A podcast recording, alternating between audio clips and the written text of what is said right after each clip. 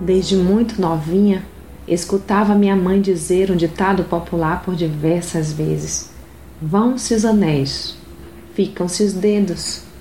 E só consegui entender de fato o significado desta expressão quando amadureci o suficiente para ligar a frase à circunstância.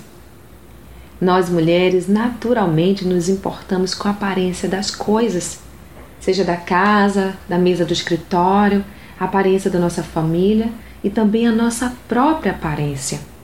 E por vezes empurramos para debaixo do tapete a sujeira da casa para que aparente uma falsa limpeza. Contudo, mais importante que aparentar uma falsa limpeza em sua vida é de fato se permitir ser tratada por Deus e passar de fato a aparentar o que de verdade se vive. Mais importante que encher seus filhos, seu esposo e a si própria de anéis é cuidar dos dedos. Pois cuidar da área espiritual é mais precioso que cuidar de manter uma falsa aparência de um lar cristão. Que seu lar seja de fato firmado no altar. Precisamos investir com prioridade naquilo que é eterno, mulheres. A Bíblia nos diz que a mulher sábia edifica a sua casa. Leia Provérbios 14, 1.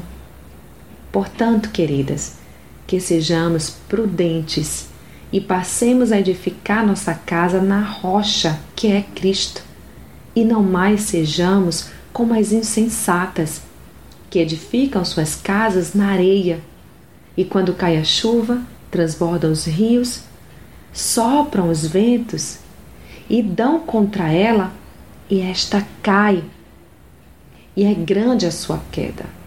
Leia Mateus 7, 24 a 27.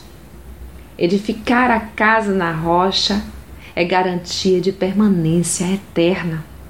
Então, queridas, mais que comprar novos anéis, cuide dos dedos. Reflitam nisto.